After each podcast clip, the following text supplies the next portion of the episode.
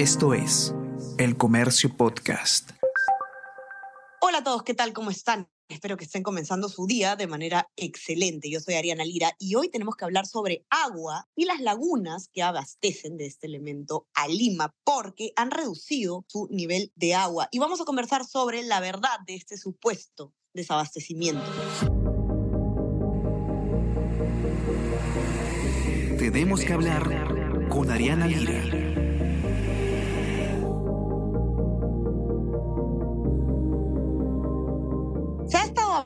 En los últimos días de eh, un supuesto posible desabastecimiento de agua, producto de la disminución del nivel eh, de las lagunas que proveen pues, el agua, o la redundancia, a la capital. Lo cierto es que luego de eso, eh, Sedapal ha eh, dado algunas declaraciones y se han conocido un poco más de detalles sobre qué está pasando realmente con la, la, capacidad, la cantidad de agua disponible para Lima. Y no se sabe bien si es que tenemos que tener eh, preocupación, eh, alarma por un posible desabastecimiento de agua eh, debido sobre todo al fenómeno del niño, o si más bien aún es muy pronto para saber qué es lo que va a pasar. ¿no? Producto de, lo, lo va a explicar mejor Matías Panizo, que está con nosotros aquí, producto de estos fenómenos climáticos, se ve pues afectada la eh, cantidad de agua que tienen estas lagunas y por lo tanto surge esta preocupación.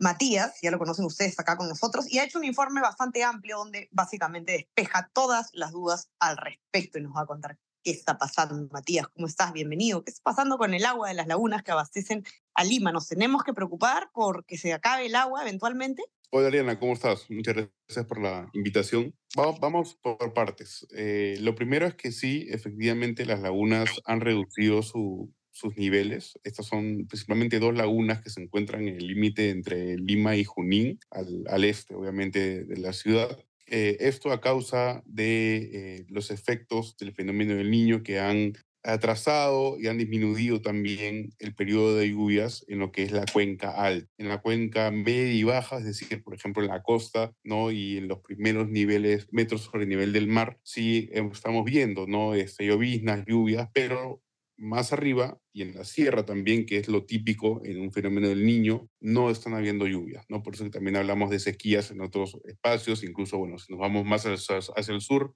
podemos ver también, por ejemplo, el lado Titicaca, ¿no? Que ha quedado algo quizás nunca antes eh, muchos lo habrían visto, que es una disminución alucinante del nivel de, de esa laguna, ¿no?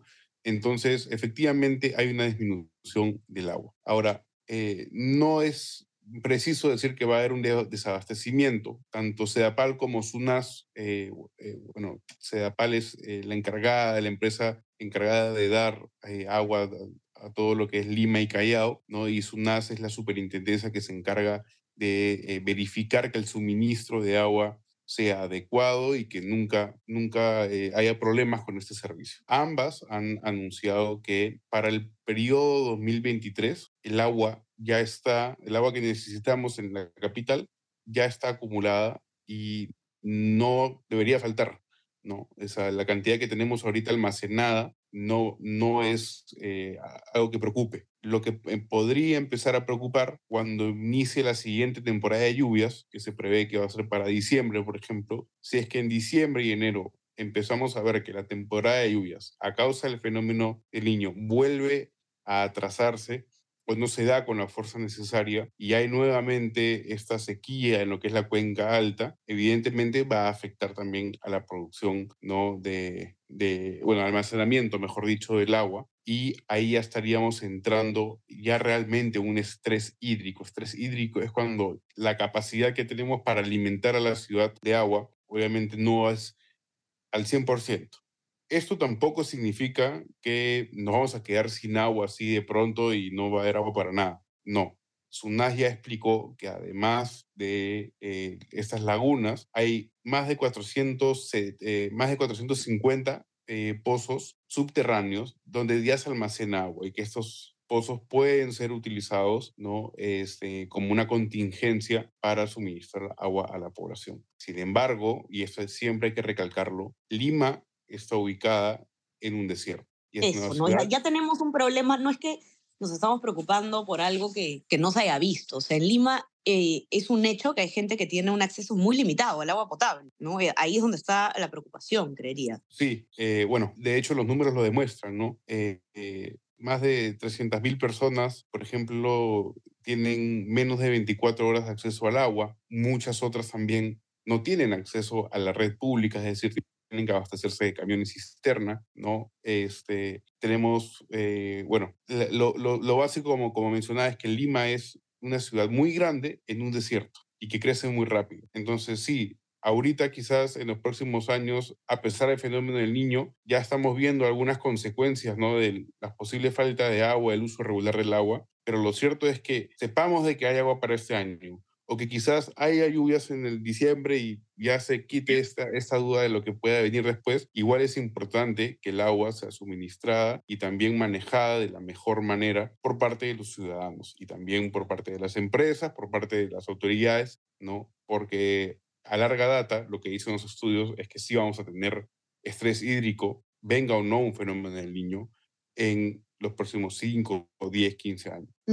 ¿Cuáles son algunas de las medidas o posibles salidas que se están previendo para este escenario? Bueno, el lo que han mencionado las autoridades correspondientes, ¿no? Obviamente, como mencionaba, la primera es que se podría emplear eh, el agua de estos pozos y se Ujú. podrían habilitar eh, todos, los que, todos los que hay, todos los que sean necesarios. Lo segundo es que eh, se habló también de una disminución en la presión del agua, cosa que también asustó a algunas personas quizás. Algunas cosas bien claras y concretas. Esta disminución en la presión del agua se podría estar realizando en los próximos meses sin necesidad de esperar a diciembre a ver qué es lo que pasa, como una medida preventiva. Esta claro, o sea, forma- una, re- una reducción de presión, digamos, este, hecha adrede, ¿no? Así es, así es. Las mismas autoridades, es decir, Sedapal, bajaría la presión con la que está, estaría entregando el agua. Ahora, esta, esta disminución de la presión se haría en las horas de menor uso, muy probable que sea entre la noche y la madrugada, mencionaban entre las 10 y las 4 de la mañana. Solamente se hará, y es focalizada, es una acción focalizada, se aplicaría a los distritos donde el consumo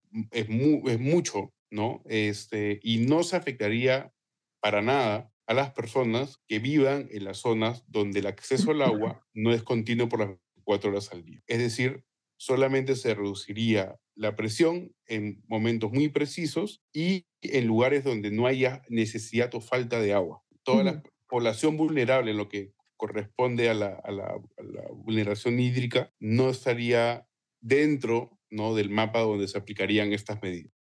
Ahora, hablas tú de eh, un tema importante, ¿no? Que es, se focalizaría esta medida donde, digamos, el agua no falta, ¿no? Donde no, no estamos este, cuidando el agua tanto, eh, con, tanto ahínco como, se, como la estamos cuidando en otros distritos. Y tú pones, de hecho, eh, en tu nota, Matías, los 15 distritos con mayor consumo de agua, ¿no? Y la brecha es alta, según cuentas en, tu nota, o sea, es alarmante, ¿no? Una persona eh, en San Isidro puede consumir hasta 280 litros diarios, si no me equivoco, esa es la cifra, y se compara con, con otros distritos como Pucusana, es, es abismal la diferencia. Sí, en, en San Isidro se estiman cerca de 280 litros por persona al día. En Pucosana son cerca de 41 litros por persona eh, al día. ¿no? O sea, estamos hablando de una brecha enorme. Y bueno, la recomendación en realidad de la, Organización Mundial de la Salud es que lo, lo máximo que se debería estar usando una persona es este, alrededor, bueno, eh, 100 litros al día por persona. Pero también hay que considerar que en esta métrica también, eh, bueno, no, no estamos hablando de que una persona específicamente, sino, sino que son eh, estándares promedio, y, promedios, ¿no? San Isidro, promedio de 280 litros por persona diarios. Miraflores 238, La Molina 210, Barranco 177, San Borja 176, Magdalena del Mar 170, Lince 169, Surquillo 156. Y la lista sigue, la pueden encontrar, por supuesto, en el informe de Matías en nuestra web. Eh, no sé, Matías, si es que quieres dar algunas recomendaciones sobre, en general, el cuidado del agua, ¿no? Que es algo que te han comentado algunos especialistas. Creo yo, es un- una opinión personal, ¿no? Que hay un tema también, eh, hay una cultura por fomentar del cuidado del de, el agua en general, ¿no? ¿Qué te han comentado a ti? Eh, bueno, sí, en realidad, eh, bueno, también hay que, hay que pensar en que y las personas pueden cambiar, ¿no? Obviamente, sus formas de, de, convivir con el agua, ¿no? O sea, tomar duchas más cortas, ¿no? Este, no malgastar el agua, si hay un caño que está malogrado, lo pueden arreglar, ya no está golpeando toda la noche, etc. Pero también hay que pensar en lo macro, en lo grande, ¿no?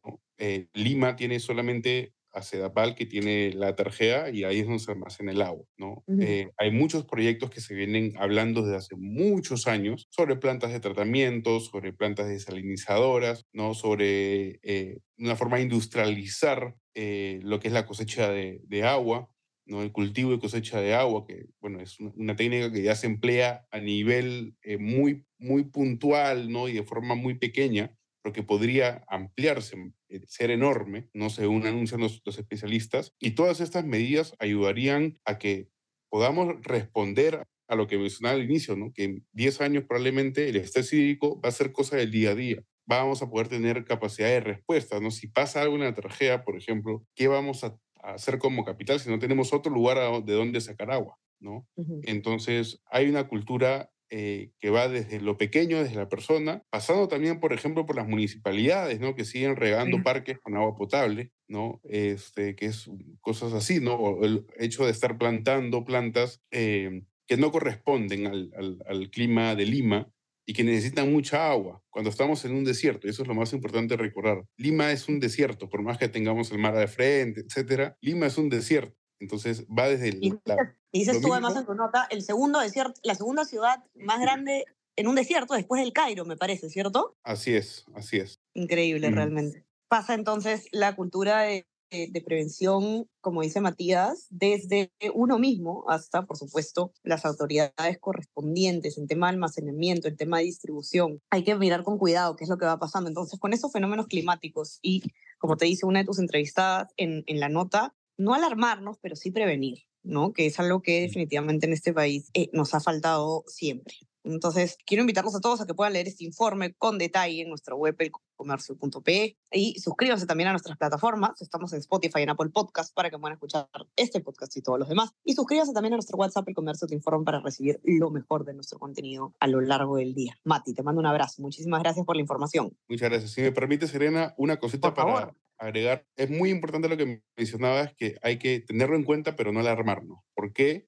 Porque de ahí pasa lo del papel higiénico en la pandemia. La gente empieza a llenar agua y agua y agua pensando de que no va a haber un desabastecimiento este año. Eso hay que dejarlo claro. Eso lo han dicho las autoridades. Si usted, almacenamos agua por todas partes, esa agua después se malogra y a las dos, tres semanas que se acaba el susto, se bota. Y botaríamos galones de agua que podrían ser útiles para tantas personas, ¿no? Y bueno, es parte de justamente esta forma de concientizar sobre nuestro uso del agua del día a día. Así es que quede clarísimo, entonces está garantizado este abastecimiento. Estamos hablando de muy a largo plazo. La cultura de prevención eh, tiene que entrar a tallar ahí. Conversamos nuevamente entonces el día lunes y que tengan un excelente fin de semana. Chao, chao.